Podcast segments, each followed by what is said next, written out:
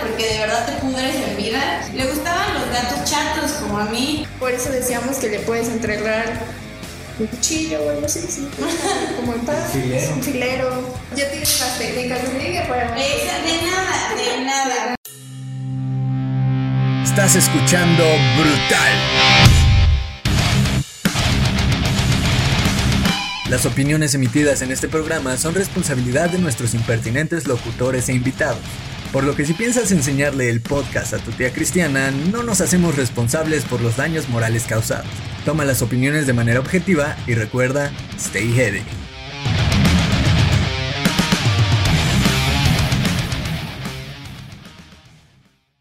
Eh, ya estamos por comenzar en vivo. Para quienes no me conocen, yo soy y soy parte del equipo de Brutal, al igual que mis demás compañeros, con los que ya han visto muchos más en vivos y, y live sessions. El día de hoy tenemos a Matilda con nosotros. Sí. En Instagram como Matilda la Muerta y Matilda Darío. ¿Qué?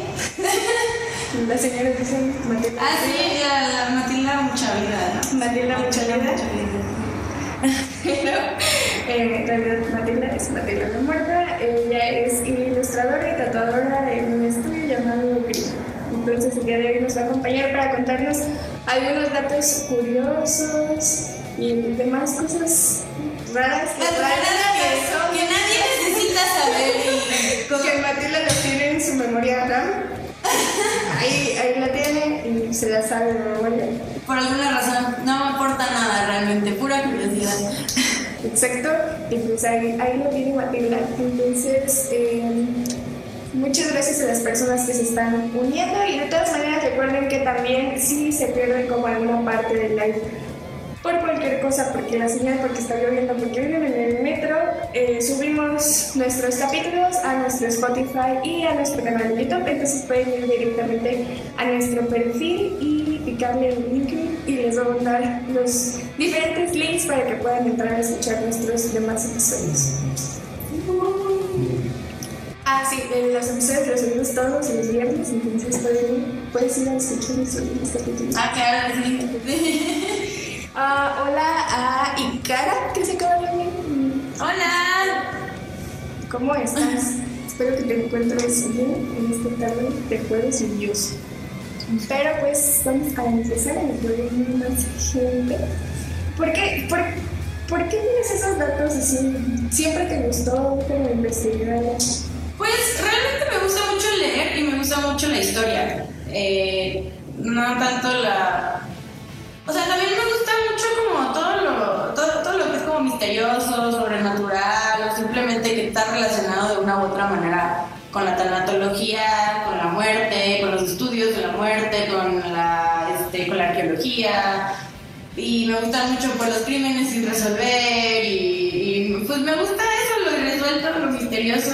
Y como siempre me ha gustado mucho la historia, y entre más antigua es la historia, pues más cosas curiosas surgen, ¿no? A mí me gusta mucho estudiar cómo ha evolucionado la sociedad y la humanidad a través de los años, con todos los elementos a su alrededor que ha tenido y que ha fabricado, y cómo ha descubierto cosas chidas a partir de cosas occidentes, ¿no? No sé, soy como muy curiosa en ese, en ese aspecto, ¿no? Y yo creo que es por eso, me gusta mucho investigar cosas ahí raras de las culturas y como macabras y oscuras, que, que te digo que no es como que, Ajá, que es algo que todos pueden morir sin saberlo, pero, pero yo no. Pero ahí está.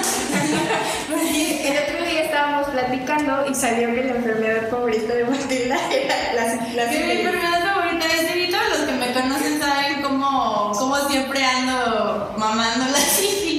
¿Puedo decir esas palabras? Sí. Ok, bueno, la sífilis. Porque, este, no sé, me parece que es una enfermedad como muy fascinante y cuando estás en una etapa muy avanzada, te empieza como a caer la nariz y, y, y como la piel de la cara y te empiezas a deshacer. Google censuró, porque el otro día buscamos imágenes de sífilis y ya no estaban las increíbles imágenes de gente con o yo sí.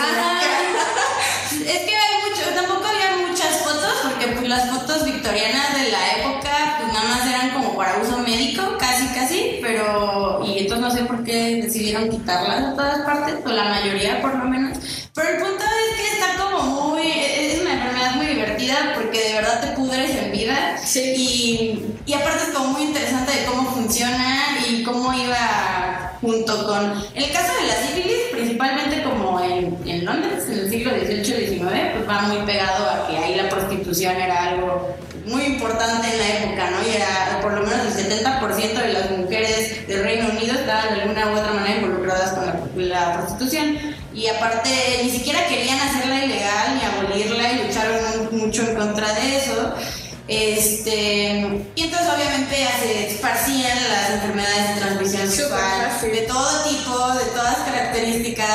por todas partes. y recordemos que en esa época el agua no era tan común. Ah, no, el agua, la, higiene en general. No era agua en esas partes de Europa tan accesible para la gente, aparte de que la iglesia consideraba que si te bañabas quitabas tu pureza y demás. Ah, pero eso, eso creo que era un poco anterior. O sea, en ese entonces sí la iglesia estaba como muy metida. De hecho, los franceses ah, ni siquiera se podía, o sea, los franceses época pues de Versalles y todo este asunto, este, ahí es cuando, no, por eso inventaron el perfume, porque es que ni a golpes se bañaban y tenían que disimularlo de alguna manera. Y cuando te llegabas a bañar, eso de bañarse era para la gente muy, muy, muy, muy noble y muy, muy, muy rica. Entonces, pues llegabas y te metías con ropa. Tú como mujer no te podías meter así de ya, va y te metes a la tina, ¿no? Tienes que poner como una cosa blanca y no sé qué, porque se podía lavar tu pureza. Que, según yo también era como una excusa de eso de bañarse, no lo tenemos todavía muy asimilado, entonces hay que inventar. Como que la mujer desnuda en una tina y citar al demonio, entonces sí, sí, Exacto. No, y pues sí, bueno, ya sabes que la historia de la higiene es otra cosa, pero también va a parar en la historia de la medicina, porque, por ejemplo, la peste, realmente cuando la peste se empezó a erradicar, por fin, después de matar a todo el mundo, este, fue porque los doctores se agarraron la onda y dijeron como, creo que hay que empezar a lavarnos las manos entre paciente y paciente, ¿no? Y ya cuando empezaron a ver esos pequeños cambios, empezó a disminuir, o sea, y ahí es cuando empezaron a decir, la poca higiene que tengamos, haya que tengamos muchas pandemias de, pronto, ¿no? Como que la peste sea tan común, o la sífilis, y que la gente se le esté cayendo la nariz. No, la sífilis es mi favorita de todos, como por el aspecto físico que le causaba a las personas, ¿no? Porque se veían bien moribundos y era como podrirse en vida, literalmente. Todavía. pero... Sí, y aparte también estaba el caso de que como la sífilis es congénita, o sea, si tú naces de una mujer o tu mamá tiene sífilis, tú naces con sífilis y a una muy corta edad ya se te está cayendo la nariz y los ojos y los pómulos y entonces eres un niñito ahí todo deforme y, de esas fotos que a mí me gustan. Este, y por eso está divertido. Igual digo, hay muchos otros que también son congénitas, pero no, particularmente, y aparte de la sífilis tiene una historia como que muy interesante porque se supone que la sífilis no llegó a Europa hasta después de, o sea, de que los europeos llegaran a América. O sea, que se lo trajeron de allá. Este, pero sí se han encontrado restos este, como medievales de la época del medievo, como anterior a la conquista del Nuevo Mundo y demás, que los huesos tienen rastros de sífilis. Pero una de las teorías es que la sífilis ya estaba en Europa pero no llegó a desarrollar, o sea, como que en, la Edad Media tú te morías a los 20 años por cualquier cosa, ¿no? Por enfermedad, porque te metieron una flecha entre los ojos, o sea, hay como mil razones, ¿no? Este... Y entonces, pues no llegaba realmente a una edad en la que la sífilis, tú te contagiabas de sífilis, pues te digo que va avanzando y ya tienes que estar como una etapa muy, muy avanzada para que haya como rasgos tanto físicos como óseos, ¿no? Entonces la gente no llegaba a una edad normalmente en la que se desarrollara. Sabían que tenían la sífilis como concepto ni existía hasta después. Pero bien, y es una teoría, o sea, según no había sífilis antes de América, pero te digo que hay como restos que prueban como lo contrario. Es algo ahí también curioso. porque la sífilis hoy en día pues, todavía existe, ¿no? Sí, Imagínense si la sífilis se desarrollara así en dos semanas. Si habría gente sin nariz en la calle, bien natural. Tal vez la mayoría de las exoservidores o una gran parte hubiesen perdido cachos del rostro si se desarrollara tan rápido. Pero gracias a la medicina, hoy en día, si te da sífilis, te puedes curar y eso que sigue habiendo tratamientos. De hecho, en, alguna vez en la entrevista, de, de verdad, como esto no fue hace realmente mucho tiempo, te digo que fue como si siglo XVIII, XIX en Londres, bueno, no en Londres, el Reino Y Unido. todavía no había tanta higiene. No, no, por supuesto que no. No, y la época victoriana además era, es una gran época en muchos sentidos, pero es una época bien macabra, ¿no? Bien, bien macabra. Y en muchos sentidos, ¿no? Estaba como todo esto del mercado negro de cadáveres, donde los niños valían más, y como había y había muchos huérfanos y mucha prostitución, era muy fácil agarrar a un niño, matarlo así de tu fulano, nadie se va a acordar de ti. Adiós, lo matan y los vendes en los puentes donde se traficaban los cadáveres, porque aparte los cadáveres de niños siempre han sido, han sido más caros. Y, pues sí, era, era una época interesante. De hecho, hay, o sea, en Londres que era nada más, que hasta la fecha hay como muchos activistas y así que van a dar como recalitos y cosas así. Porque era, se llama The Crossbones Cemetery, que está igual en Londres, no sé exactamente en qué zona, pero es un cementerio de solamente prostitutas. Y pues ya sabes, eso habla mucho de que, aparte en esa, en esa época, existían las mujeres activistas que querían abolir la prostitución, la querían hacer ilegal, pero es que de verdad en la, victor- eh, o sea, en la mentalidad victoriana era como, eh, era una necesidad, o sea, la prostitución era, y yo alguna vez leí en un libro que era como de, eran tres mujeres que alzaron la voz por otras mujeres durante la época victoriana. Y entonces cuando llegaban y decían, no, miren, la prostitución es malo porque hay explotación, porque la enfermedad, porque shalala, shalala, y todas sus razones. Y entonces, este, un, un señor dijo, a ver, ¿cómo van a abolir la prostitución? O sea, y, y cuando mi hijo se quiera hacer hombre, ¿qué va a hacer? Así de, bueno, podría portarse chido, conseguirse una novia, ser buen hombre. Y yo, México 2020. No, pero eso como- pasa. pasa. Y aparte la reina Victoria, que la reina Victoria es un personaje muy interesante, pero nada admirable, por muchas razones. Este, es un ícono gótico porque ella fue la que se empezó a vestir de negro todos los días de su vida porque, porque estuvo de luto desde el día que se murió su marido. Entonces, o sea, el día que se murió su marido fue como voy a sufrir Voy a hasta el resto de mis días y voy a estar de luto toda la vida. Y así fue, pero el punto es que ella era muy antiderechos de las mujeres. Ella era bien conservadora. Ella, de hecho, no le gustaba nada. No le gustaba tener hijos, no le gustaba el embarazo. Ni siquiera tenía, tenía sangre alemana, porque era de descendencia alemana.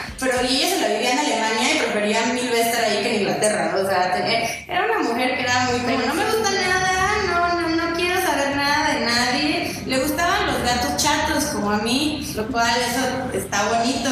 Pero, pero. Igual recuerden que si tienen alguna duda o algo curioso que quieren saber, tal vez no han pasado, entonces la pueden dejar aquí y los vamos a estar leyendo. Entonces, nomás aguántenme porque de lejos no veo, entonces me tengo que acercar. Ay, no, no quiero comentar. Pero sí, creo que la- esa vez platicábamos que este personaje era bien peculiar porque tenía a los niños y era como, ten, adiós. Pues es un poco lo que te hablábamos, que en esas épocas y mucho anteriormente a esas épocas, pues tú como mujer y sobre todo sea, tu única utilidad era aportar hijos, ¿no? A que sean los herederos del trono y demás. Y como desde mucho antes, sobre todo la familia de la reina Victoria, pues traía cargando el gen de la hemofilia. ¿No? Entonces tú tenías que tener todos los herederos del mundo, porque seguro si tenías nueve, se te iban a morir seis, entonces tenías que tener su respaldo, ¿no? Sobre todo en ese entonces que era como, se me subió una garrapata, F. Sí, sí, exacto, ya va. Ahí sí era como de, te digo, las mujeres son portadoras, pero quien realmente sale afectado son los hombres. Y entonces, ya sabes, tienes a ti, aquí a tu pequeño heredero y de repente se cae, se raspa la rodilla y no deja de sangrar y adiós para siempre heredero, ya la corona murió. O sea, sabes, era como el miedo. Entonces por eso tenías que tener todos los hijos que pudieran aguantar tu cuerpo, literal. Este, y entonces la reina Victoria pues sí era consciente de que pues ese era su trabajo, ¿no? Porque de chiquita te dicen, mira, tú sirves para esto. Y tú dices, bueno, va. Pero ella de verdad odiaba la maternidad y se la pasaba súper mal en el embarazo. O sea, digo, de, verdad tenía como estas como depresiones post-embarazo y demás.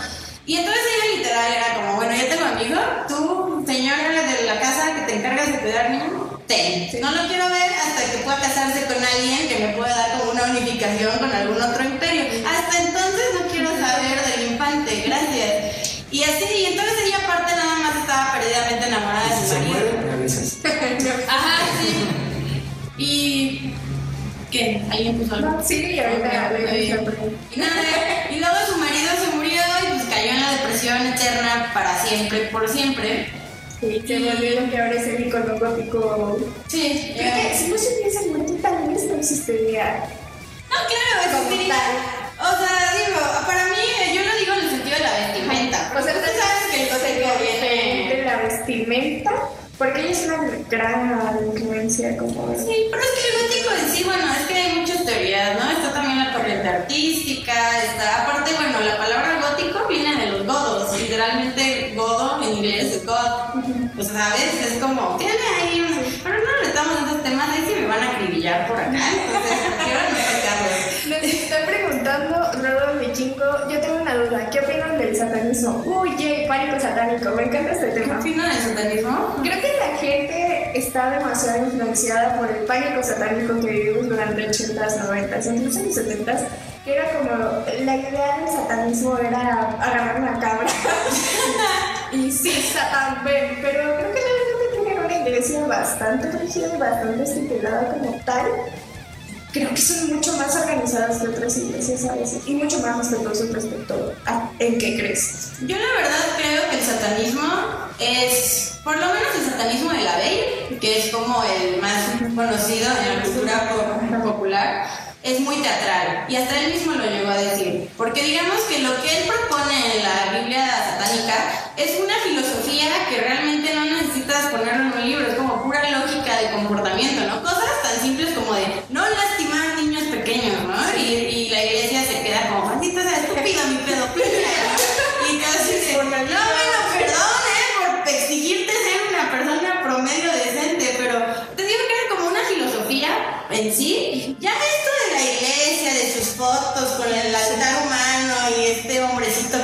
y todo esto, eso ya era completamente teatral, pero él lo sabía, él lo admitía, o sea, ya ni siquiera era una práctica como tan espiritual, era un poco también parte de, o sea, sí, sí tenía esa parte, sí tenía esos estudios y también ese lado, pero, pero no era tan... Y ahorita en la modernidad ya hay gente que lo está como sacando mucho de contexto, ¿no? Y obviamente para los- las personas que familiarizadas con la historia de esta filosofía corriente, como quieras decir, pues cualquier cosa de lo que sea es satánico, eso es satánico, y no sé qué, y lo relacionan como con otras culturas, con otros cultos, ¿no? Con sacrificios de animales, y con no sé qué, cuando eso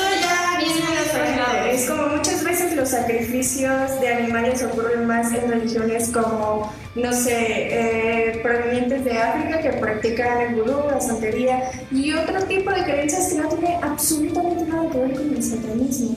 Entonces la gente es como, te vistes de negro y tres calaveras, eres satánico. Y es como, no. muchas diferencias en qué puedes creer o qué puedes aceptar. Porque hay personas que son como super god, que nada existe, o sea, no hay Dios, no hay Satán, solamente la conciencia humana, ¿no? Y la gente te encapsula en, si te vistes de negro, eres satánico. Pero es una tontería. Yo conozco gente así muy, muy, muy, muy darks en todos aspectos, sentidos, extensión de la palabra, pero que se viste como, como Ned Flanders, ¿sabes? O sea, lo ves como una persona normal, Pero es como los asesinos seriales, ¿no? O sea, los asesinos seriales, lo que tú tienes que hacer para ser un asesino serial es verte como todos los demás, o sea, no llamar la atención, no vas a salir con tus miles de cadenas y como árbol de Navidad darks, no. Eh, lo que tienes que hacer es eso, como que la gente que practica realmente el satanismo y que está metida en esa iglesia es muy discreta. Porque no va a salir a la calle, en, por ejemplo, en México, en un país altamente católico, a gritar: Yo estoy en la iglesia satánica. ¿Ustedes cómo creen que va a reaccionar la gente? Va a haber persecución. Allá de la. ah, ah, ah, ya se me perdió. Un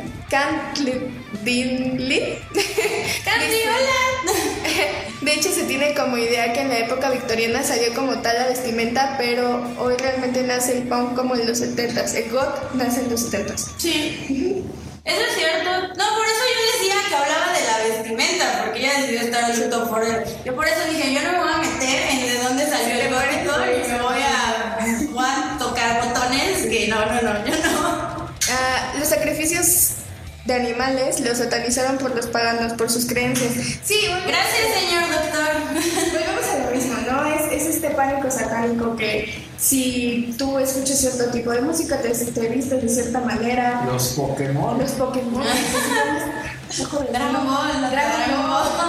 Los pitufos. Realmente todo, todo lo desconocido a tu ámbito normal es automáticamente satanizado. Y es lo que pasó cuando llegaron los españoles y conquistaron nuestras tierras, ¿no? Era como de, hacen sacrificios con gente para dioses. No, pues mira, desde mucho antes. Entonces, es, ajá, Te voy a dar te un, dato curioso, que, que de hecho no es algo así como que digas, wow, no, esto no lo sé, no tenía Espero que el señor productor ponga aquí abajo un dato. Porque, este, ah, bueno, digo, no es un dato así muy underground, pero, o sea, los vikingos es que los ves en todas partes con sus cuernitos, ¿no? Bueno, en realidad no tenían como cascos con cuernitos. Porque si lo piensas así en batalla, era como muy práctico llegar y... A menos que se agarraran si fuera como una- Sí, o sea, no tenía sentido. Es como, por ejemplo, por eso los griegos le empezaron a cortar el cabello a los hombres. O sea, por lo mismo de que era impráctico que te jalaran de las trenzas a la hora del combate. Pero, ah, bueno, y entonces los cuernos realmente se lo pusieron, se los pusieron los cristianos. Porque los vikingos, cuando iban a atacar una iglesia, o sea, iban principalmente a los lugares que tuvieran oro y plata. O sea, les valía si era una iglesia, su casa, el baño, les daba lo mismo. O sea, ellos iban por el, o sea, el Ellos iban oro. por- Y la plata, ¿dónde estaba el oro y la plata? En las iglesias, ¿no? Y estaban hechas en forma de cruces y demás. Entonces ellos iban y no sabían ni en dónde estaban ni nada y de, con permiso me voy a llevar mis cosas, bye. Y entonces obviamente los cristianos lo vieron como de, no, pues están atacando nuestras cosas sacras y nuestra, ajá, y entonces como que lo asimilaron con la imagen de Satanás y ahí es cuando ya salió la imagen del vikingo con cuernitos. Sí, pero realmente los usaban nada más para tomar bebidas. Sí, de hecho, de verdad no es práctico luchar a muerte con alguien más. también como pensamientos diferentes a su religión. Ah, sí. Tenían otros dioses, entonces les valía si era una iglesia o no, porque ellos no creían en ese dios. También, hablando de satanismo, si escucharon el capítulo donde hablamos de la historia del Black, bueno, Tania habló de la historia del Black, también es como, estos chicos ni siquiera eran como seguidores de Satán, nada más que amaban iglesias por hobby, o sea, No por hobby, más bien lo hacían como... Pero- Por regresar a la- al, al paganismo de Ajá, nórdico. ajá. Pero realmente ellos era como de. Si, si está relacionado al satanismo, soy, soy satanista solo por ser black por hobby, eh, eh, por hobby era hacer, eh, querían dar un statement, ¿no? O sea, el black metal era que, algo que tenía mucho que ver también con la cultura del shock y independientemente del shock, sino con eso, como de las raíces paganas y, o sea, sí tenía algo más de, ay, o sea, tú mañana te puedes levantar y decir, ay, voy a quemar una iglesia porque soy bien dark satánico y demás, es como, bueno, ok, pero no estás ni probando nada, ni nada de trasfondo, ni tienes como realmente ningún mensaje que comunicar con tus acciones, o sea, y también, si vas a quemar una iglesia, no vas a quemar como cualquier iglesia, tienes que quemar una iglesia que haya sido construida sobre algún templo pagano de algo, de, ya sabes, esa es como la idea que aporta el Black Pero no era como de, ¿saben qué? Soy tan satánico que voy a a quemar mis iglesias. No, Sí, no, o por sea- ahí que es por donde la gente lo vio, ¿no? Así de, satánicos. Sí. Personas Era más, a más que nada llevar lo que profesabas a la práctica. Dice Ah, que está triste que el gote está muerto. Que no digas eso en público, ya hablamos de esto. Ah, pregunta Alaski8216, ¿cuáles son tus libros favoritos de ocultismo? ¿De ocultismo? Pues bueno, favoritos, favoritos, este... Pues hay varios que escribe Alan Kardec, Kardec, que es este como el papá del espiritismo y así, que es, eh, ya sabes, todo esto de los Zens y todo esto. Esos dos tienen cosas muy interesantes. eh, bueno, está el Kybalion, que independientemente de que sea mi favorito, porque no es que sea mi favorito como tal, el Kybalion es como importante antes de ponerte a leer cualquier otra cosa, es como da unos principios muy básicos como para que puedas entender los demás. Y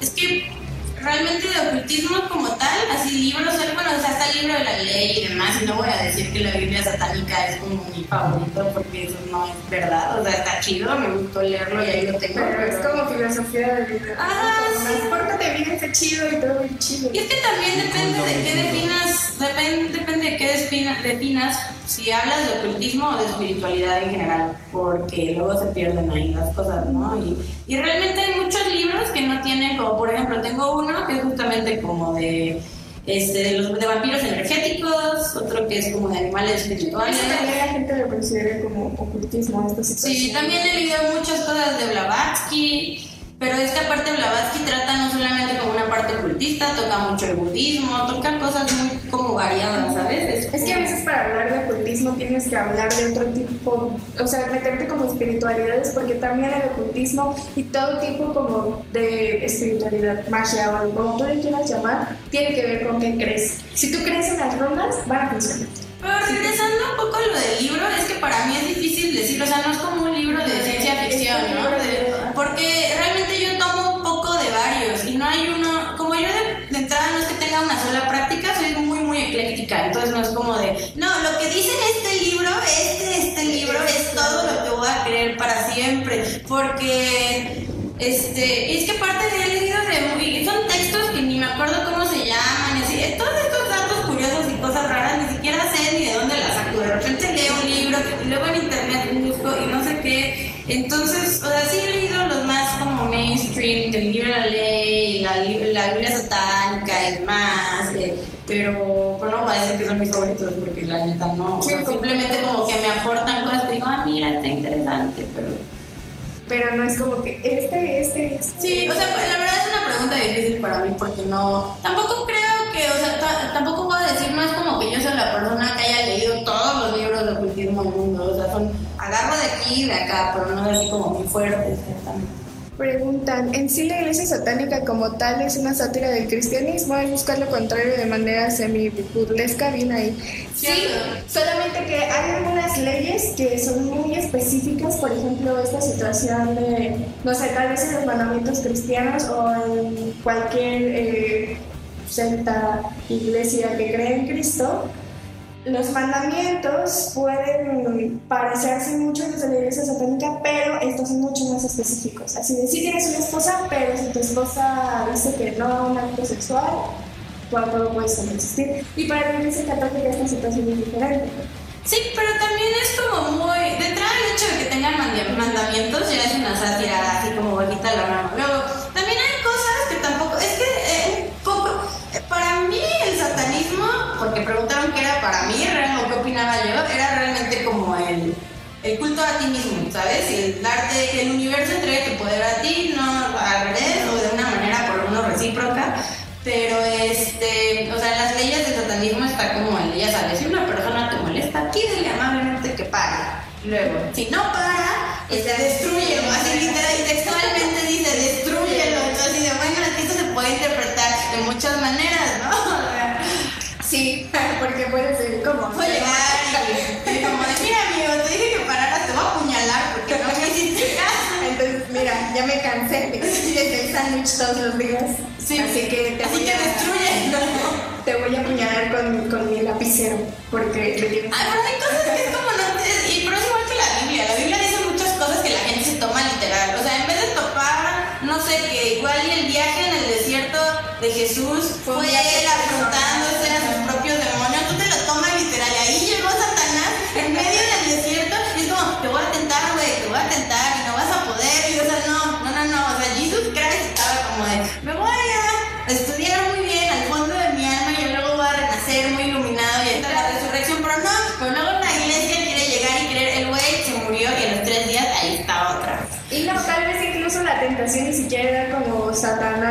como lo conocemos, de que, ejemplo, es decir, tal vez se le apareció agua y si él estaba en ayuno, pues no podía tomar esa agua, ¿no? Entonces es muy, muy, muy, muy personal cómo tú tomas la Biblia, pero a veces cuando vas a un culto, a una iglesia y demás, es muy, es que Jesús se fue al Pero es que eso es lo más, hay una gran, una gran como diferencia entre religión e iglesia, porque tú puedes llevar tu religión y tu espiritualidad, como lo llame tu instinto, tu mente y tu forma de ser, pero ya una iglesia es como, hola, somos un grupo de personas, esas son las reglas, y si estás rompiendo las reglas, bueno, te vas a arder el infierno para siempre, y pues te van a torturar y te van a estar picoteando con un palito toda la eternidad, y, y así. Exactamente, amigos. Tengan cuidado con las sectas, se los por experiencia. Aguas. Ni los cuernos lo sacaron del teatro y también conocí sus paganos que utilizaban cabezas de cabra para ahuyentar espíritus. De hecho, no, búscalo. ¿Y tú? No. Ah, lo hacían por rebeldía. Se supone que había iglesias encima de altares vikingos. Ajá, es lo que hablábamos de los paganos.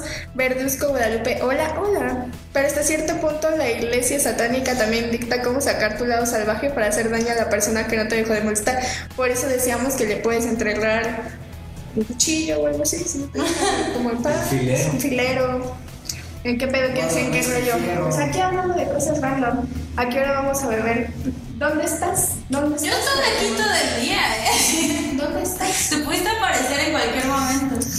¿Cuáles son tus cementerios favoritos? Mis cementerios favoritos son el cementerio de los placeres, que está en Lisboa, me gusta mucho. El cementerio monumental, que acabo de ir el año pasado, eh, que está en Milán. Ese, ese está también muy, es enorme, pero no sé si es, la verdad no, no sé exactamente si sea como el más grande al que he ido, pero sí es bastante enorme y tiene aparte unas esculturas muy curiosas, o sea, con expresiones muy locas, hechas como de bronce, no sé, eh, fue, como muy particular. Está súper bonito, súper bien cuidado, obviamente, y aparte es como literal monumental. Es más como llegar Exacto, casi ni lápidas hay. Soy como, son como nada más estatuas. Es, es- está interesante, está muy surrealista y me gustó muchísimo. También, este.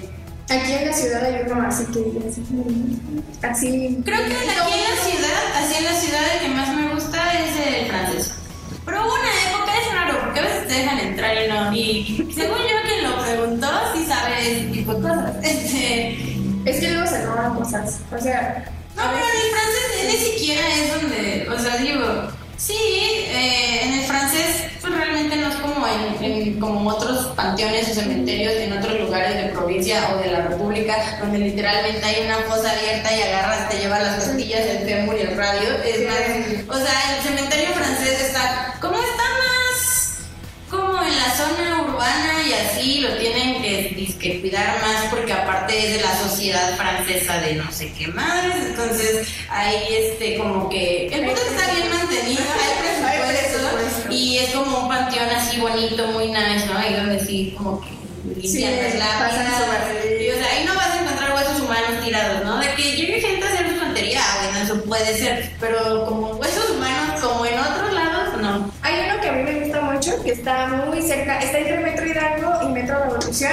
No sé si esté abierto otra vez, pero ahí tienen enterradas como a varias personas de la historia de México, ¿no? Y hay una señora que espero que siga viva, espero que sí, que es muy mayor y trabaja limpiando ese, ese panteón. Es como un panteón museo porque tienen pues, personas como importantes de la historia mexicana. ¿no?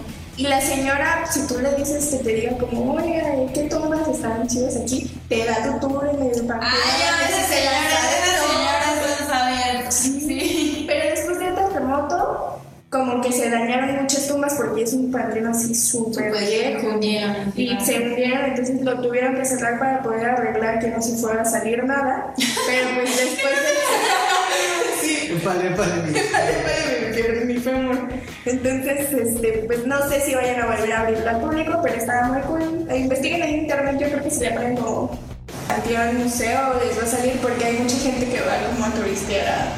Sí, eso, eso luego Milán, hay un- el Museo del Niño. El Museo del Niño en, en Milán está en una. en un como. pues lugar. Sí, en una. es que no sé cómo describirlo. En un terreno. En un terreno que antes solía ser como una fosa común. Está enfrente de la universidad y al lado del hospital. Ok, ¿no? Entonces ahí, pues, y aparte de hace mil años, ¿no? Hablamos de epidemias y demás, ¿no? Entonces se morían, entonces ahí van todos los muertos y este y el- los tuvieron que mover todos porque lo que pasa es que pues ahí llueve, ¿no? Mucho y está como pues en tierra,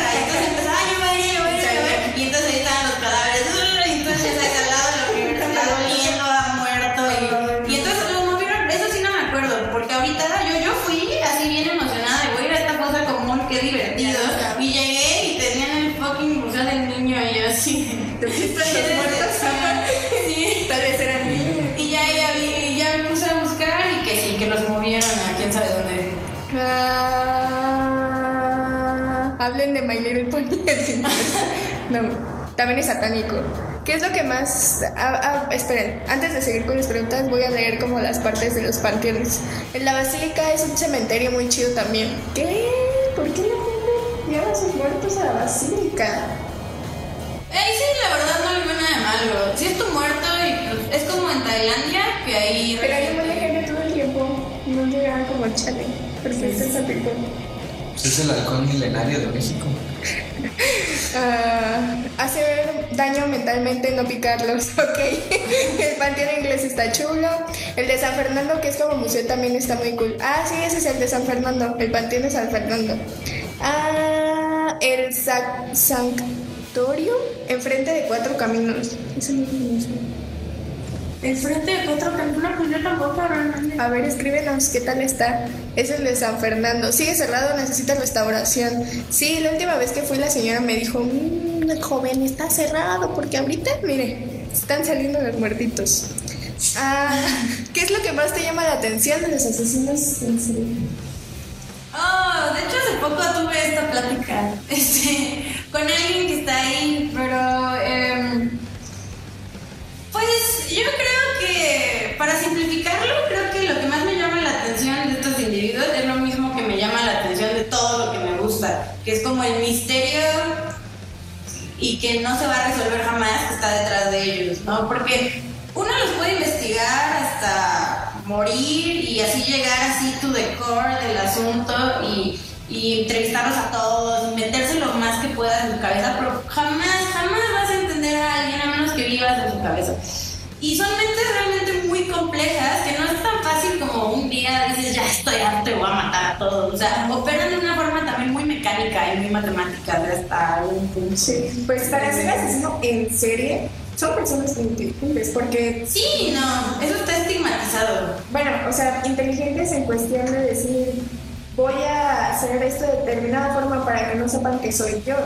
Porque hay muchas personas que cometen su primer crimen y es como, ah, Ah, claro, pero es que donde, sí, es cierto que tienen que, es que ahí es cuando yo choco un poco, porque sí, es verdad que la mayoría son muy inteligentes, o sea, por estadística lo son, pero no todos por ley. Mi ejemplo de toda la vida, y aquí ya los que me están viendo se van a cansar de mí decir este ejemplo, pero es John Wayne Gacy, porque John Wayne Gacy realmente no era la persona más brillante. Lo que él tenía, sí, no, lo que él tenía era como, era pues muy carismático y aparte se ganó a todo el pueblo, era amigo de todos, Pero y se se la le ensalza y no sé qué. O sea, exacto, era como la persona que menos ibas a voltear a ver, pero pues no era particularmente ingenioso. O sea, todas las víctimas, la última vez que los vieron, o por lo menos la mayoría, fueron a pedir trabajo a su casa y luego, ay, quién sabe qué les habrá pasado, porque fue como repetitivo el asunto.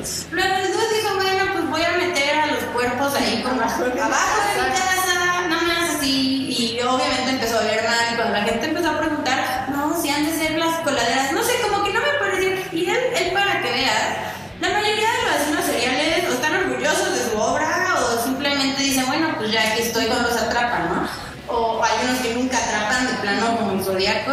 Luego está John Wayne Gacy que le dice a su abogado, puedes decirles que voy a, o sea, que yo actúe así por problemas mentales, mejor métanme en un asilo psiquiátrico y no a la cárcel. Obviamente esa carta no aplicó, pero sabes, él fue actuó de una manera cobarde. Claramente tenía un tema y unos traumas Por demás. su papá que él le afectaron mucho.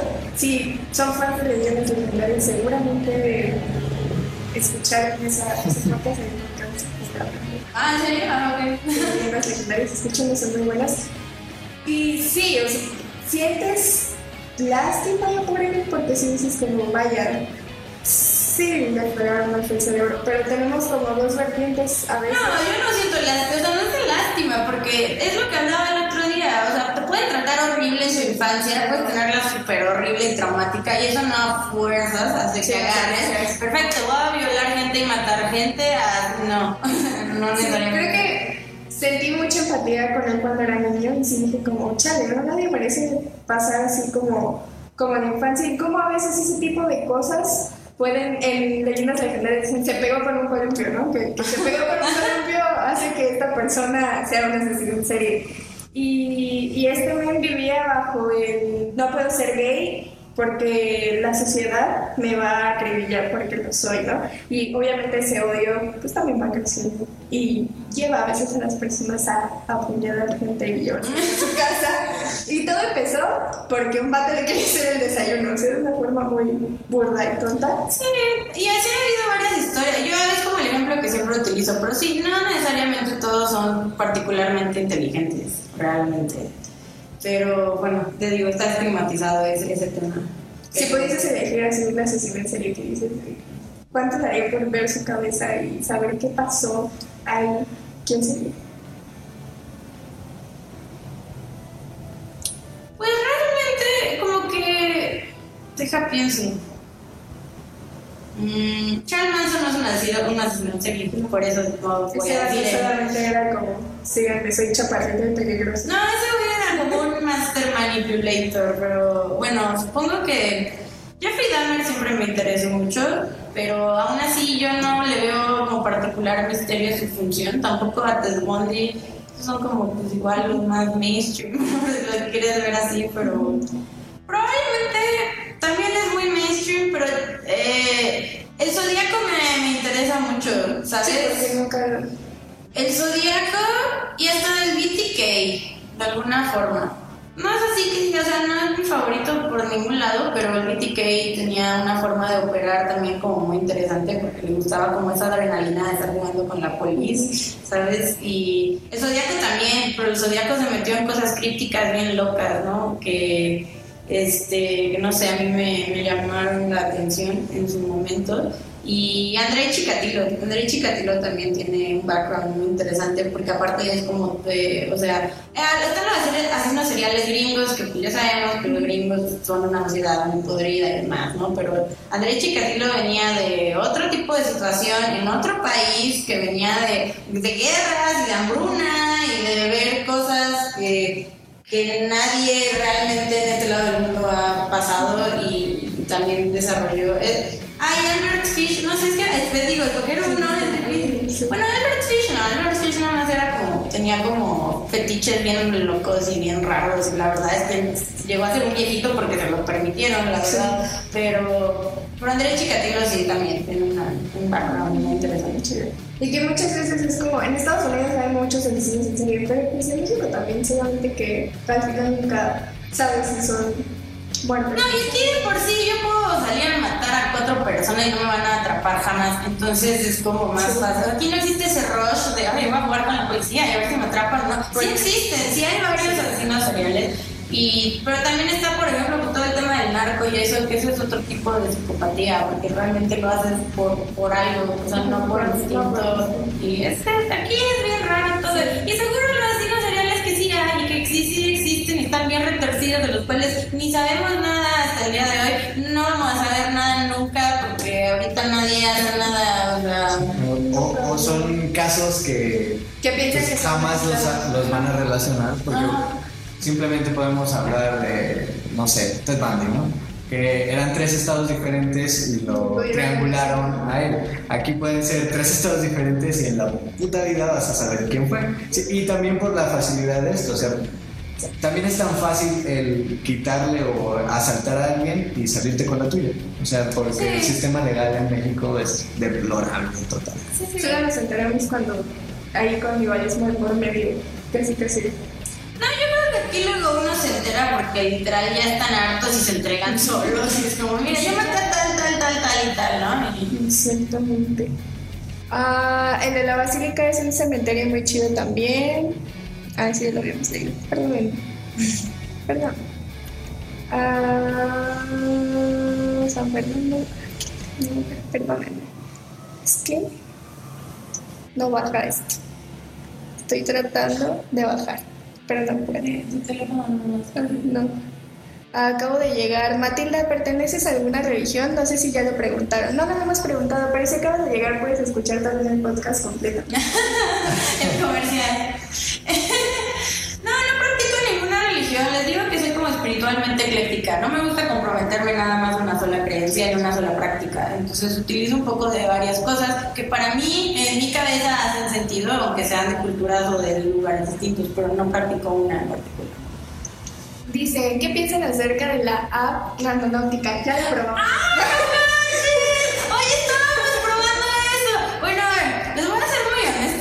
primeros intentos, o sea, dije, ok, voy a poner mi intención muy acá. Bueno, ahorita no salí, la verdad no salí a buscar nada. Pero había cosas como más relacionadas, no sé, estaba en hogar, familia, ¿no? Cosas así. Y este, me mandaban a lugares muy raros que no tienen nada que ver con mi familia ni nada, o sea, nada de coincidencia. Ya dijimos que la semana que entra vamos a ir a explorar, a ver qué se nos aparece. Pero de hecho ahorita vimos el video de Dross y vimos otro video de un dude que hablaba ¿De bien chistoso. No sé, el de los top 10. Ah, no. Pero de que encontraron un cadáver encontraron cosas bien locas y yo sí me quedé como de ¡ah! Y la verdad sí la quiero, sí la quiero usar bien, sí la quiero experimentar porque se me hace que es como, pues es una base de datos, no sabemos bien en qué se base, ¿no? Pero nosotros pues descargándola, porque ¿por qué no? Sí, no, pero yo sí quiero, sí voy a intentar, aunque te digo, hoy no me, lo que yo llegué a buscar como 10 intentos porque uno pues no va a pagar para, para eso, pero eh, hoy realmente no me, no encontré ninguna coincidencia. Yo, pero pues de lo que me contó aquí las señoritas y aparte este, lo que vimos en los videos me quedé como de... La semana, vimos el video de Dross y estábamos aquí varios, ¿no? Entre ellos eh, otros dos compañeros, que se llaman Verde y Eddie, y estábamos jugando a ver qué nos salía. La primera ubicación que a mí me mandó fue en medio del hospital de oncología, había un eh, estacionamiento y en un- una parte específica del estacionamiento era como, ay, pero dijimos, no sé. Pero no fueron a una casa abandonada. empezamos a ya los tres porque primero la tuve que descargar yo y ya después fue así, ya pues los tres. Entonces ya estuvimos picando hasta que a ver le salió una ubicación y ya se fueron como ellos dos a la casa. Y cuando regresaron fue así, no, es que primero nos mandó a una casa abandonada, pero el punto estaba dentro de la casa y no podían entrar porque tenía candado y había como gente afuera y ni modo de llegar así con las fueron al panteón francés, ¿no? Pensaron como en muerte y les mandó al panteón que está aquí cerca. Entonces, la siguiente semana vamos a ver. Pero que aparte tú pensaste algo así como, no sé, empedar y los mandaron, no sé si tú a Tiempo Triste, que este, y nos puso así en dirección a un bar, ¿no? O algo así muy loco. Bueno, eso me, nos contaron. Me extraña. No sé, porque aparte no es como que escribas ahí de quiero esto, sino que lo tienes que pensar y ya te dan una ubicación. Entonces está rara, pruébenla. eh, Pero no vayan solos, porque no vaya a ser que se desaparezca alguien. Si hablan de randonáutica. Hola, Alan. Los católicos enterraban a sus muertos dentro de iglesias para estar cerca de Dios, por lo que la gente más adinerada estaba más cerca del altar y el resto en el atrio. Truda. Qué triste. Conozco gente psicópata muy agradable. Yo también, Yo también. la verdad, psicópata que es bien estúpida y gente también que cae muy chida. Pueden bajar algo la cámara, a veces los comentarios tapan a Matilda. Perdónennos. Es que. ¡Ah! A ver. Ah, nadie sabe qué puede pasar en la cabeza de un asesino porque todos tienen naturalidad distinta o causa. Lo que dijo Hepburn. El chalequero es uno muy famoso. Ah, sí, el chalequero es bueno. Esa historia es interesante. Gracias por los datos, baby. ¿Ustedes creen que en México el sistema es malo? Al Chile el hijo del ministro de Justicia atropelló a una niña en estado de ebriedad y nunca pisó la cárcel. Pues somos uno de los países con más personas desaparecidas según la ONU y Aquí estamos. Entonces, sí, el sistema mexicano es, es malísimo y seguramente hay muchos asesinos en serie que han existido en nuestra historia y los pocos que han Pero aquí no identificado... el amor. Los pocos que han identificado ha sido por presión social. Porque realmente, por ejemplo, el caníbal de la guerrero, que fue uno muy sonado, que ni siquiera es un asesino en serie, porque solo mató a una de sus exnovias, China. fue por presión social. O sea, lo agarraron porque la mamá estuvo como SL, SL, SL, la tiene, la tiene, hasta que lo detuvieron. Por, aparte sí todavía te están entregando a la persona ay, qué flojera, por este men. Sí, es un tema muy, muy, muy difícil y muy triste porque hay tanta gente desaparecida que no saben realmente cómo, qué sucedió con ellos y pueden haber sido parte de algo así. Entonces, saludos. Yo no sé si hayan dicho, pero quisiera saber a qué tatuaje le tiene más cariño o significado más fuerte.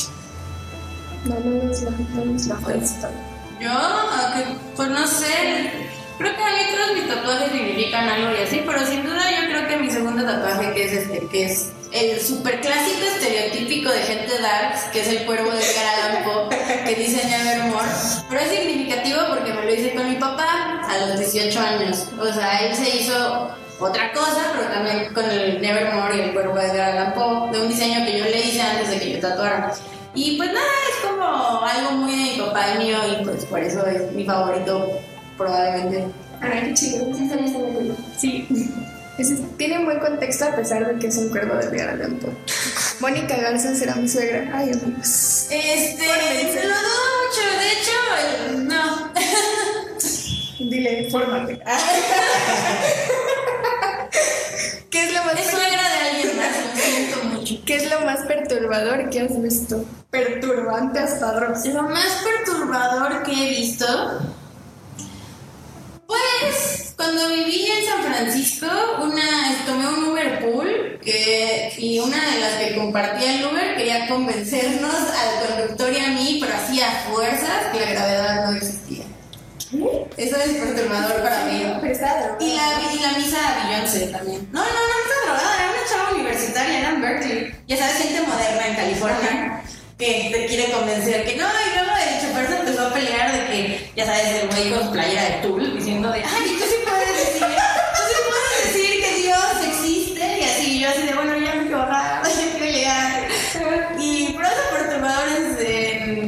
en, modo chistoso. Pero perturbador, sí que dijiste. ¿Para qué busqué esto? Es que cuando yo busco nunca me aparece nada y de verdad me he metido en los lugares más raros como para que se me aparezca algo y no se me aparece nada. Es más bien cuando ni me estoy dando cuenta. Eh, para todo esto hay un video en YouTube, pero si quieren que lo repita, pues una vez en mi cuarto se apareció una figura negra que yo pensé que era mi mamá que me fue a despertar. Y al día siguiente, o sea, ya sabes, de que de repente me prendieron la luz y había alguien ahí parado y yo, ay, ¿por qué me despiertas sábado? No sé qué, y me volví a dormir. El día siguiente le dije a mi mamá como de, oye, ¿por qué me despertaste? No, que querías era súper temprano. Y mi mamá se me quedó viendo como, ¿qué? Sí, de yo no te puedo despertar y entonces me quedé como de, oh, ok. Eso estuvo raro. Sí, sí estuvo muy extraño. Sí, sí. Esperemos que haya sido solo un fantasma y no alguien real que entró Es, de hecho, sí, hay que tenerle miedo a los vivos, no le importa.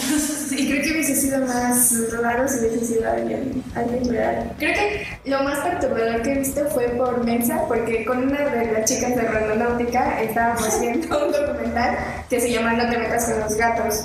Ajá, ah, asesino documental. De, de una persona y, y él lo grabó y lo subió a YouTube y dijimos, "Ay, pues, no es tan fuerte. Lo buscamos, mala idea. No lo busquen, no lo. El video, pero de, de los gatos. No, del vato. Ay, nosotros también vimos el del vato, ¿verdad? Ahí está, por ahí mi compañero de. No, no, hay una parte donde hay la palabra mágica necrofilia en el video y fue, ya eso fue...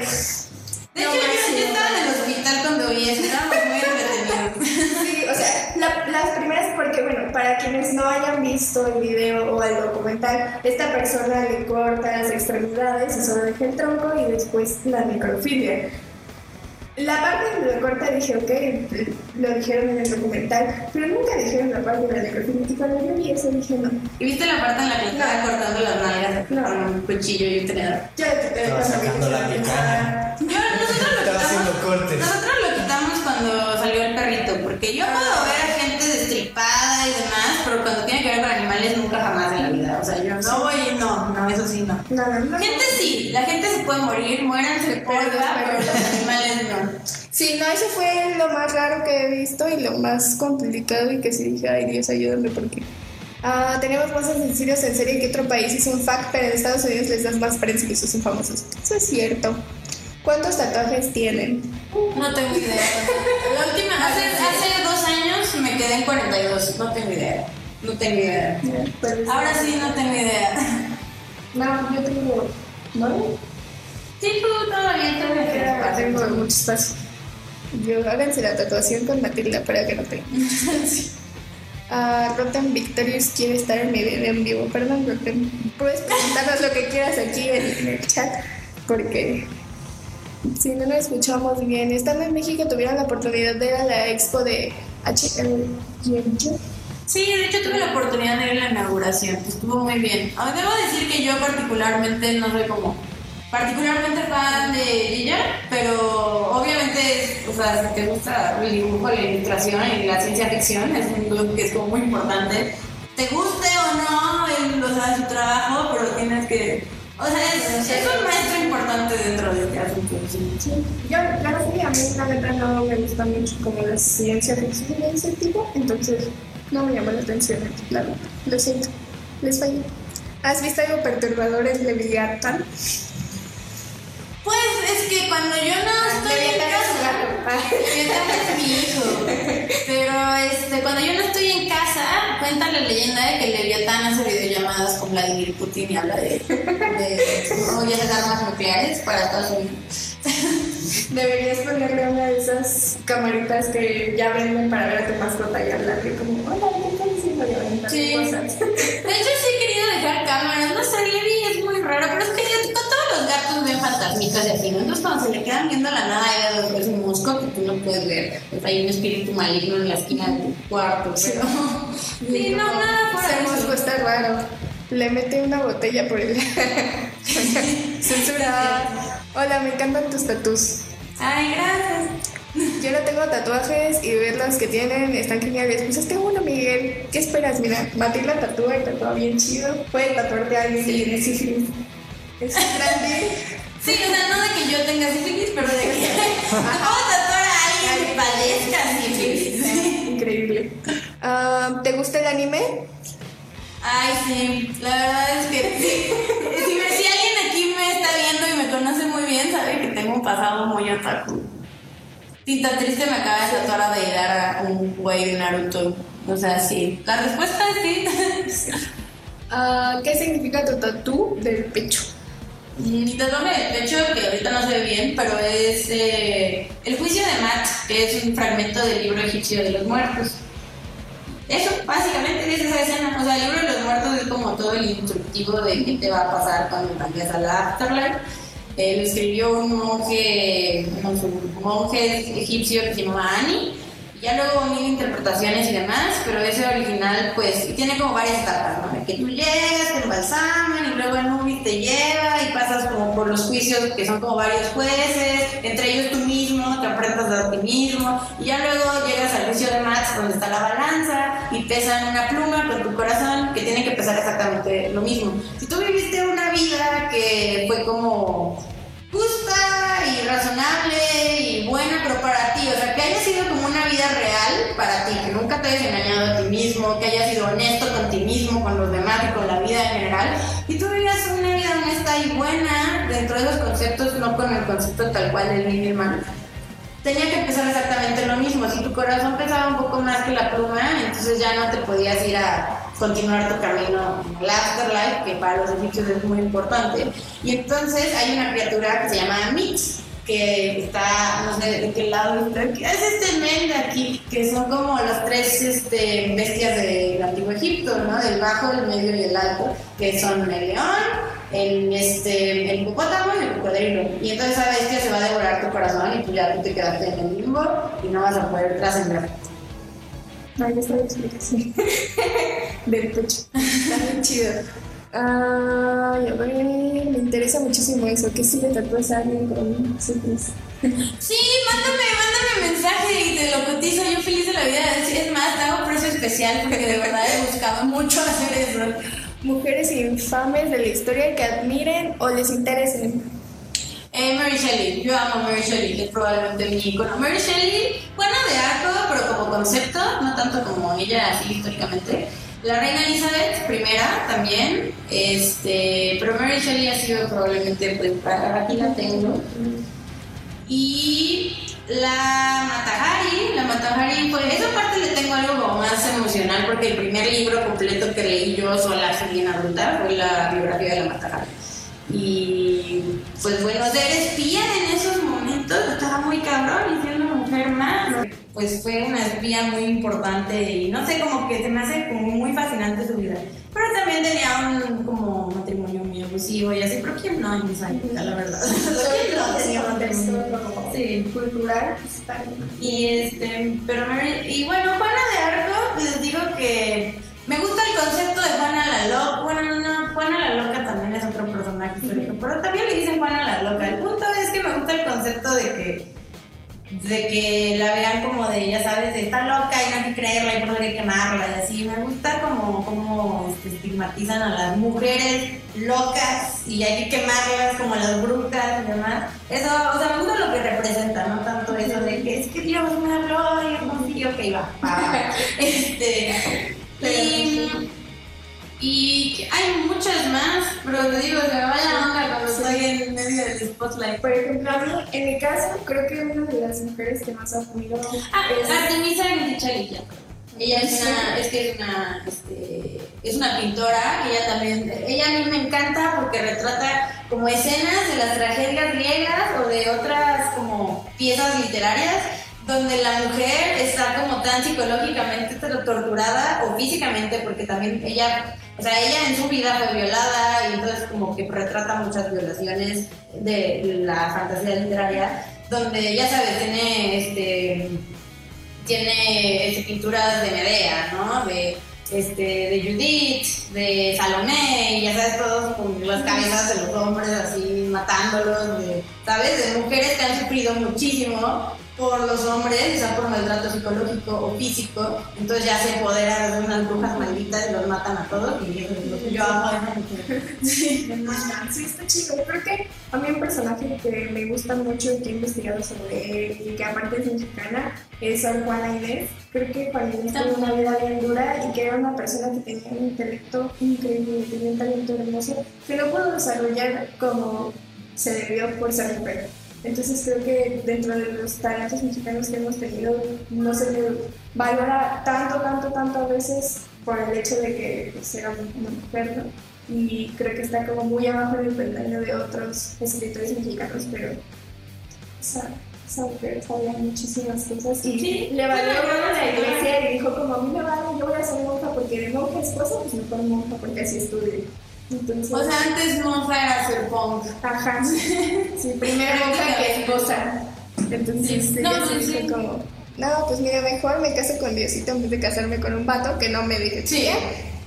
Diosito no me golpea, me golpea. Me, me golpeé yo solo por Diosito, pero a mí nadie me va a andar levantando la Ah. mano. ¿A qué edad te hiciste la marca Tenebros? ¿A qué edad? Ay, no sé, yo creo que a los um, 20 años. Sí, yo creo que a los 20 años. Dice Eduardo Pichardo Art. Es genial como Matilde es pura ternura, la conocí en un evento del centro. Ay, no es cierto, yo soy de oscuridad.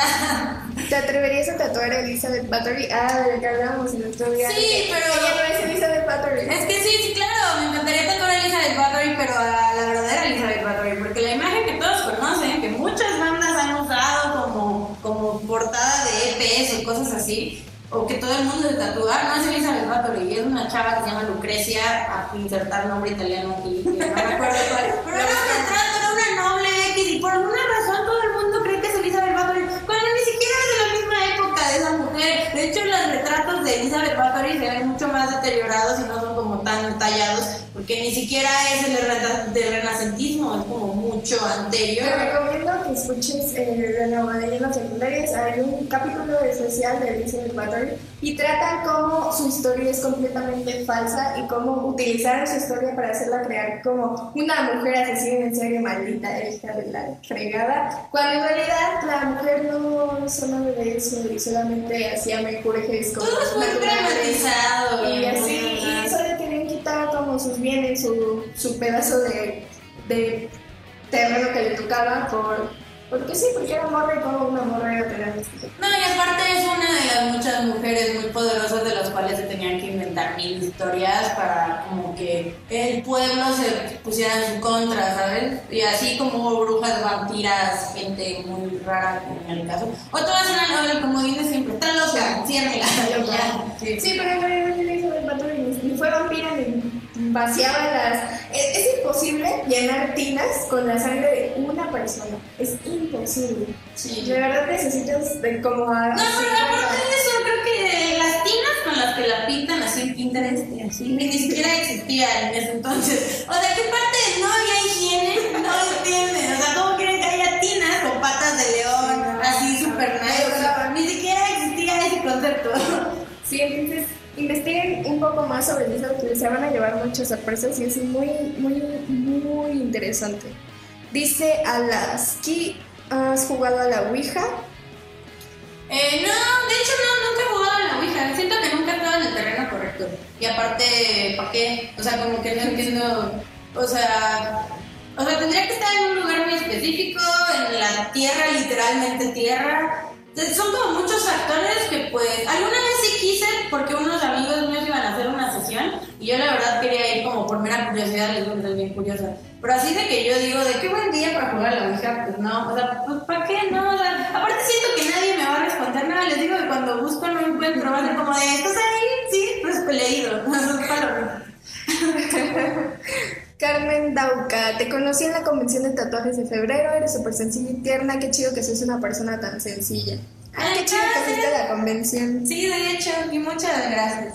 ¿Cuál es tu película o serie favorita?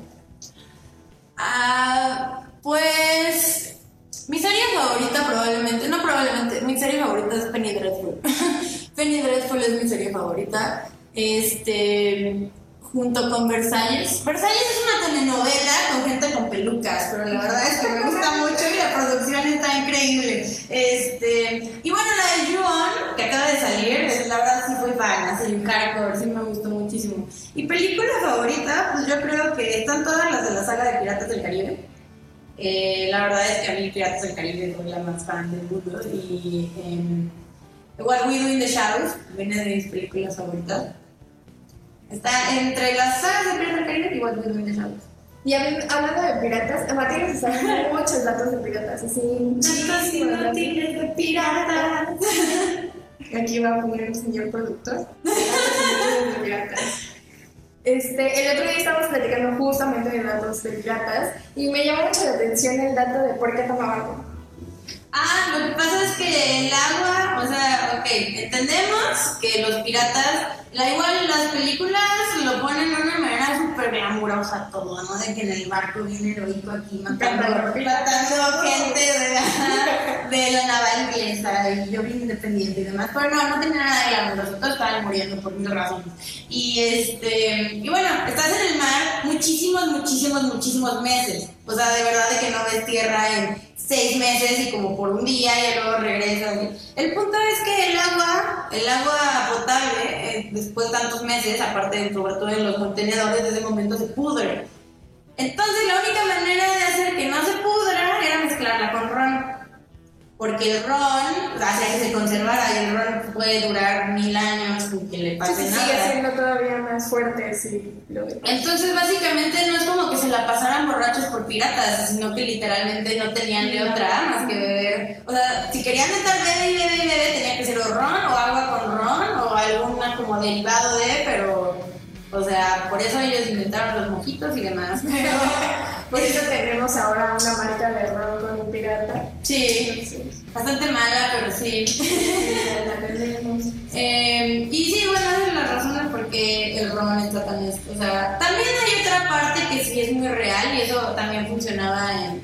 O sea, a los ingleses, que son como los señores de la naval, en la naval más increíble de toda la historia de la naval y este era muy, o sea, sí era importante que estuvieras ebrio durante el momento de la batalla porque ahí es cuando tus sentidos como que no funcionan y entonces usted es más valiente, o sea, a la hora de que estás ebrio y luchas, así como puedes, o sea, no digo súper ebrio como para que no puedas ni pararte, pero sí, pero sí para que puedas agarrar el valor de probablemente ese güey te va a matar porque vas a luchar por tu barco, era también un poco, o sea, así llamaban de también esta situación de, de, los parches es como, es que decían que los piratas perdían ojos, ¿no? Entonces, también perdían ojos, pero también lo usaban por otras. Sí, o sea, sí, es verdad que obvio perdían ojos así como perdían brazos y piernas y dedos, porque ahí se podría todo y pues cualquier herida de lo que sea, tenían que amputar la pierna y pues te iba a podrir, te podías morir o solo quedarte sin pierna. Pero lo de los parches era porque igual estás en un barco que tú como pirata, siendo una persona ilegal, tu existencia era ilegal y estás como, pues llega ahí, o sea, la naval inglesa, y tú lo que tienes que hacer, otro barco pirata, lo que tú quieras, o sea, estás muy tranquilo así, y en corto llega alguien, te está agarrando a cañonazos, y tú lo que tienes que hacer es correr a la parte de abajo del barco donde están los cañones pues, para contraatacar Y por eso usaban el parche, porque uno de tus ojos ya se acostumbra a ver la oscuridad. Entonces, cuando tú así corriendo, estás aquí bien feliz y de repente te van a atacar, corres a la parte de abajo y te cambias el parche de, lo, o sea, de ojo. Y entonces ya cuando estás abajo no tienes como que volver a acostumbrar a la oscuridad porque uno de tus ojos ya está como aclimatado a esa iluminación. Entonces ya puedes actuar rápido y agarrar el cañón y prenderlo y demás. Y era como por ser prácticos. No solamente como por si perdían ojos, ya saben. Entonces, pueden repetir el nombre de la app Randonáutica, así como random, y ya te sale así. Es un buito, es como una moneda con un buito así. Dorado. bien. Dice, ¿cuál es tu método de preservación cadavérica favorito? De preservación cadavérica, mm, pues no sé. Eh, creo que ya te lo había dicho. Es que sí, hola Rolly. Pero creo que ya te lo había dicho porque. mm, o sea, sí me gusta la momificación. No, de hecho no, creo que he hablado de mis formas de decomposición favoritas. Pero de preservación, creo que no lo había pensado tal cual. Oye, a mí me gusta la momificación en sí, pero eh, creo que real nunca lo he pensado. Supongo que no sé, no he pensado más en preservarlo tal cual. Mm, no lo sé, me lo llevo de tarea porque sí no lo he pensado. Pero sí me gusta la momificación, pero yo sé que contigo yo no puedo decir nada de la momificación porque es que él es como el gamo y señor de la momificación. Ah. Entonces sí. Vale. Pues entonces Matilda les va a subir historias para que vean cuál es su método. Me voy a poner a investigar porque sí. Ah, dice, estoy pensando en hacerme a Elisa Salvatore, pero mi tatuador no se atreve. ¿Por qué no? Yo te repito, yo hago Elisa del Batori, pero te voy a enseñar las imágenes. Te podemos hacer una, o sea, de que podemos hacer un diseño personalizado. Pero si vamos a hacer un retrato basado en la de verdad, va a ser el retrato de verdad, no a Lucrecia, esta mujer. El nombre italiano aparecerá por aquí. no, no es cierto. Ah, se perdió mi pregunta en el live anterior. eh, referente al tatuaje del pecho. También es representado como la hija de Ra en la mitología egipcia o la ando regando. ¿Ok? O la ando regando, o sea que, que es fake. O sea, sí es eh, la hija de Creo Ra. que sí, de hecho, no, según yo, sí, Ma es la hija de, de- La verdad, no soy. Tiene sentido, porque Ra es el del sol. Sí, creo que sí. La verdad, no estoy segura, pero creo que sí. ¿Qué- ¿Cuál ha sido el tatuaje más complicado que has hecho? Que yo he hecho. mm, más complicado. Yo creo que los tres que he hecho en un cuello. Los cuellos son bien difíciles. Y ni siquiera tanto por el diseño, sino por el área. Sí, la posición también La posición, pues sí. Creo que esos han sido los más complicados, los que han sido en el área del cuello o el cuello y el trapecio. Sí, siempre es como complicado para el cliente. ¿Cómo fue tu experiencia con, con el cuello? Ah, o sea, yo con mi cuello. Ah, vi la luz del final del túnel. Ya me estaba yendo. ¿Te acuerdas cuando me dijiste, Morgan, si estás viendo eso? ¿Te acuerdas cuando me dijiste, no, no, Morgan tiene las manos súper ligeras, ¿no? Pero limpia así. Y yo dije, bueno, voy a aguantar. ¿Sí es cierto? Y sí, y sí es cierto. Todo bien, pero a la hora de limpiar, sí es como de, llévame Dios. Morgan agarras ese shot y te hace Ajá. Sí, es cierto. para que se vea chido el stencil. Sí, pero no, sí, sí sufrí, pues ya ves que le falta una sesión pequeña. Pero quedó muy bonito. No, sí, yo soy fan, no soy la más feliz, pero sí en el momento. También la posición, hay un punto donde ya no sabes si te está doliendo porque te duele o porque todo. Matilda estaba en la camilla así. Sí, tenía la cabeza colgando. Entonces, si se van a tatuar el cuello, tomen eso en cuenta. Pero está Tómense algo, pónganse TKTX, yo me bañé en TKTX y aún así no. Ah, me convencí, quiero una cotización de... Ah, uh, pues escríbeme si quieres literal arroba Matilda la. Ah, Y, este, y, y ya, y escríbeme con nada más tu idea, tus referencias y el tamaño en centímetros para que te lo pueda cotizar rápidamente. Increíble. Bueno, pues estuvo muy chida la plática. Muchas gracias. Ahora ya sabes un montón de datos sin servicios.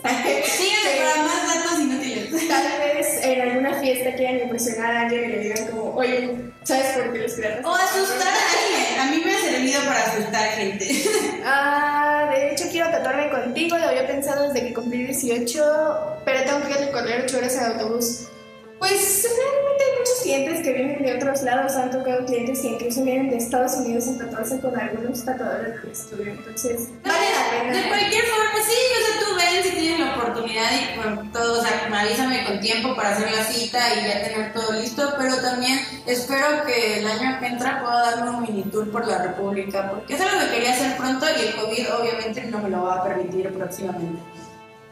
Técnicas de ligue, ¿sabes por qué los piratas usan un parche? Exacto, ya tienen las técnicas de ligue para... Esa- de nada, de nada. Por favor, quiero invitación personalizada a tu boda. Yo sé que me lo voy a ganar. Muchas gracias, Mati, por estar. No, gracias a ustedes por invitarme. en un futuro hablando de, de otra De otras cosas inútiles también. Claro que sí. Tal vez así de cómo hacer arte después de ver cadáveres mexicanos. ¿Qué? Uno nunca sabe. Ok. O hablar de no o. Sí, no, hay muchas cosas que sí. Si Rolando sigue viendo esto, seguro lo voy a consultar antes de. Él es el máster. Perfecto. Muchas gracias a todos los que se unieron a nuestro live. Son datos que sirven para la vida. Exacto, sirven para la vida. Si un día se quedan con un silencio incómodo, sueltan uno de estos datos y nos avisan si les funciona. Muchas gracias a todos por unirse. Recuerden que pueden escuchar el live completo en nuestro, en nuestro Instagram, en nuestro Facebook, ah, en nuestro Spotify. Ah. Y pueden también buscarnos en YouTube como Radio Brutal y ahí pueden ver todo nuestro video completo sin cortes y tal vez con algunos eh, zooms en nuestras caras haciendo necrofilia. Necrofilia, gracias por estar aquí. Yo quiero un eso, Necrofilia. Muchas gracias aquí. También muchas gracias por empezar a seguirnos a los nuevos seguidores de Brutal. Ya rebasamos los 300 Síganlos seguidores. mucho, son increíbles. Estamos muy felices. Pronto les tendremos muchas sorpresas porque llegamos a los 300, entonces les vamos a regalar algo especial, ¿vale? Muchas gracias, Martí. Nos estamos escuchando muy pronto. Sigan a Matilda como Matilda la Muerte, la vamos a estar etiquetando en, en estos IGTVs para que también vayan a ver su trabajo y coticen. Ya te conseguimos como tres. Uy, tres coticen. Y a quien quería algo con sífilis, de verdad, precio especial. De- De de- hecho, es de brutal. Es, este es nuestro. Ah, sí, claro, sí. Pre- por dos, precio especial. Muchas gracias, cuídense mucho, no salgan si no tienen que salir. Acuérdense de seguirnos eh, en todas nuestras redes sociales, estamos en Facebook y en Twitter como Brutal, Radio Brutal MX, en Instagram como Radio Brutal y en YouTube y Spotify igual Radio Brutal. Nos estamos escuchando la siguiente semana y mañana subimos el podcast y nuestro episodio a YouTube. Cuídense mucho, eh, estén heavy y estén en su casita. Nos vemos.